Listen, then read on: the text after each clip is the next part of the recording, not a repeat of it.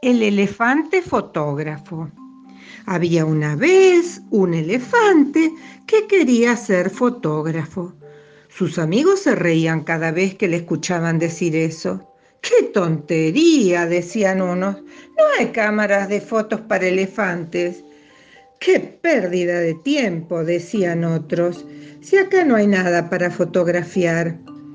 Pero el elefante seguía con su ilusión y poco a poco fue reuniendo cosas y aparatos con los que fabricar una gran cámara de fotos. Tuvo que hacerlo prácticamente todo, desde el botón que se pulsará con la trompa hasta un objetivo del tamaño del ojo del elefante. Y finalmente, muchos hierros para poder colgarse la cámara sobre la cabeza.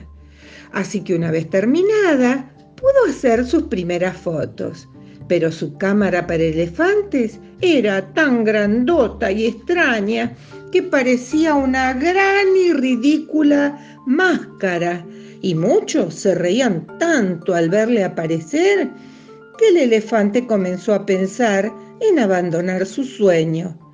Para más desgracia, parecían tener razón los que decían que no había nada para fotografiar en aquel lugar. Pero no fue así.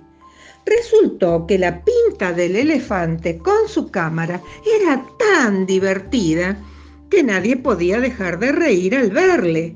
Y usando muchísimo buen humor, el elefante consiguió divertidísimas e increíbles fotos de todos los animales, siempre alegres y contentos, incluso hasta del malhumorado Rino.